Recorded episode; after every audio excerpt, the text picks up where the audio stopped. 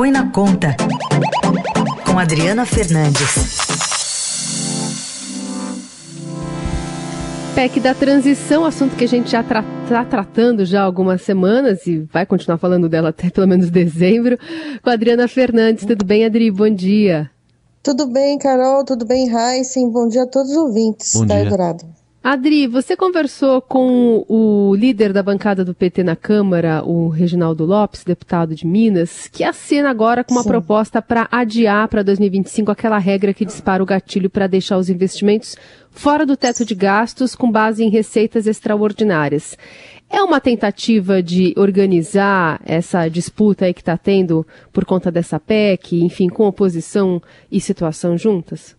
Olha, Carol, é uma tentativa de aprovar a PEC, porque o PT, o governo eleito, já percebeu que o Centrão, o Centrão que ainda está dominando a Câmara dos Deputados com Arthur Lira, está com muita força, não só agora, como na eleição, ah, como para o ano que vem, quando se forma, quando chegam os novos parlamentares, eles, eles estão pressionando e vão tentar enxugar, é, estão acenando né, com a perspectiva de enxugar a PEC até para conseguir é, outras coisas, né, como moeda de troca. Eles querem, é, sobretudo, já uma definição em relação à eleição é, das, das mesas e também, claro, cargos, disputas por cargos. E é isso que está em jogo, essa negociação deve ganhar força ao longo dessa semana, que são os cargos e, e sobretudo, uma pressão para o presidente ah, eleito, Luiz Inácio Lula da Silva, definir, eh, as- começar a acenar a- as- os, quem serão os seus ministros, porque eh, há, muito, há muita especulação em relação não só aos ministros, mas também em relação ao segundo escalão. E todo mundo sabe que, mesmo que haja uma orientação maior, mesmo do presidente, o ministro que chega, ele tem é, expectativa de formar uma equipe com seus, ah, com seus aliados, né, de confiança, e isso está mexendo com os nervos de todo mundo, porque a gente já está, a eleição foi no dia 30 eh, de outubro e estamos hoje no dia 21 eh, de novembro, já caminhando aí com, com, eh, boa parte do tempo eh, da transição, com- eh, já ah, passou, né? Então é, é nesse ponto que os- o, enxugamento vem nessa direção também de uma negociação, sem, sem levar em conta que o mercado financeiro segue incomodado, muito incomodado com o tamanho da licença para gastar que essa PEC eh, da transição eh, está prevendo. Bom, Adri, como você eh, relatou aí, o líder do PT está falando numa possi- possibilidade de enxugamento dessa PEC. Pelo que você Sim. acompanha aí de, de negociações envolvendo questões econômicas aí no Congresso, quando a gente vê a equipe de transição eh, dizer ah, du- 200 bilhões fora do teto, joga 200 para ver se consegue o que realmente quer, que é um pouco menos? É assim, sempre assim, né, Heisen? Você está acompanhando aí há muito tempo as, as, as notícias e, a, e a joga lá no teto para negociar, e essa é a expectativa que, que vai começar agora essa negociação. Tanto é que é, o, o, o líder do esse, o líder do PT, o Reginaldo Lopes, que ele deu a entrevista para mim, ele fala, fala muito claramente, olha, isso daí não é a PEC, foi um anteprojeto que o, que o, o governo de transição apresentou para poder se obter aí um, um consenso. Nessa, nessa proposta que ele, que ele já fala, tem um- uma regrinha, foi incluída uma regra é, que flexibiliza os investimentos, também fora do teto de gastos, para gastar mais em 2023. Essa, essa regra ela, ele determina que, a, a depender da, das receitas extraordinárias, tem um, pode-se gastar, se elas forem confirmadas, receitas que não estão previstas, pode-se gastar mais 23 bilhões de reais com o teto, de, com investimentos. E essa regra que ele está acenando também com a possibilidade de fazer isso mais para frente e tal. Mas é um aceno, porque na verdade ah, o mercado também, ah, também cobra o mercado e, e vários outros agentes econômicos uma definição do que o novo governo vai colocar no lugar do teto de gastos, porque toda PEC, é, é bom deixar claro, é uma PEC de transição, é, um, é, é para começar o governo é, pagando esses compromissos, como o Auxílio Brasil, mas o presidente eleito já disse que vai revogar o teto. Então, é, fica muito a se falar é, 200 bi fora do teto, investimento, mas passou-se a percepção que com esses 200 bilhões, o, o PT ia empurrar mais com a barriga é, a definição do futuro do teto de gastos e isso foi muito mal recebido, no, essa percepção foi muito mal recebida e sofreu inclusive alerta do presidente do Banco Central, Roberto Campos Neto, que na sexta-feira voltou a fazer a, a advertência sobre o risco fiscal e sobre o impacto é, dessas incertezas nos juros, no, na taxa de juros. É isso, Heisen. Adri, queria também te ouvir sobre essa possibilidade que também foi aventada nesse escopo aí de se colocar por quatro anos, né, essa previsão de deixar, por exemplo, benefícios sociais como Bolsa Família fora do teto de gastos.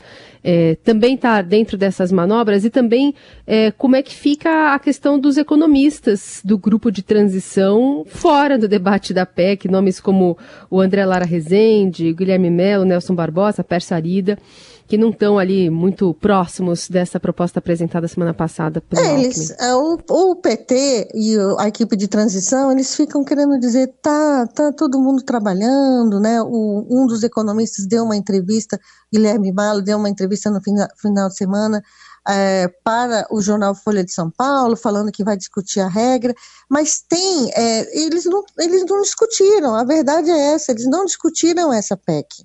E isso incomoda muito, não só eles, obviamente, que foram convidados para integrar a equipe de, de transição, uh, e uh, principalmente a Arida e a André Lara Rezende, que estão fora, né, do, que são, não são do partido, não são diretamente ligados ao, ao PT, e eles não ficaram, não participaram dessa decisão da PEC.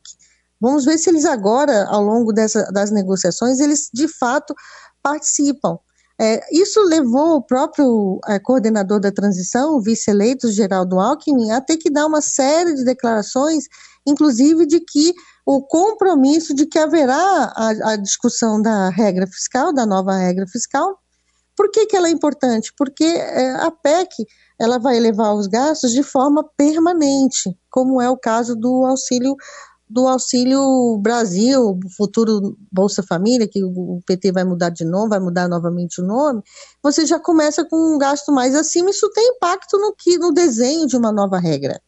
Então, Alckmin, ele inclusive acenou com a possibilidade de, é, de é, fazer essa reforma sem ser por meio, sem ser por meio de emenda constitucional, ou seja, nessa na PEC da transição se uh, colocaria um dispositivo para fazer a mudança do, da regra fiscal por, por lei complementar que o quórum é menor. Só que a questão é, os russos vão aceitar, o Centrão vai aceitar isso, isso é uma discussão que vem forte agora essa semana.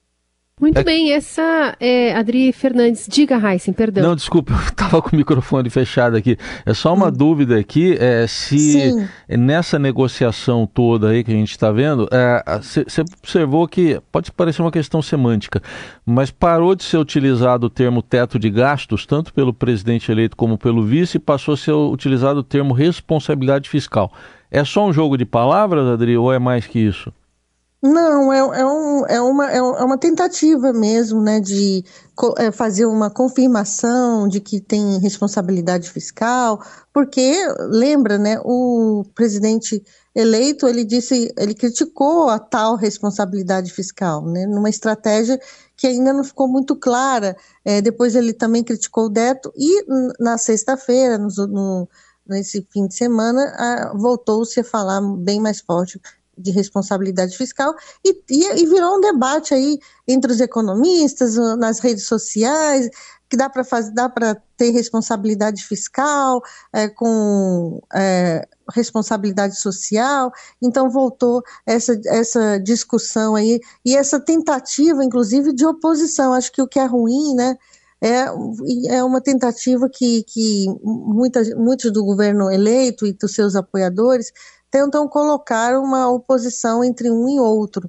E isso que foi bastante, bastante rebatido por economistas e agora um grupo de é, é, principalmente Malan, Pedro Malan, ex-ministro Malan, Armínio Fraga e uh, também Edmar Baixa, que apoiaram Lula, eles divulgaram uma carta e falando, falando justamente desse tema, e economistas desenvolvimentistas é, bateram neles, né, criticaram, divulgaram uma outra carta no fim de semana, criticando.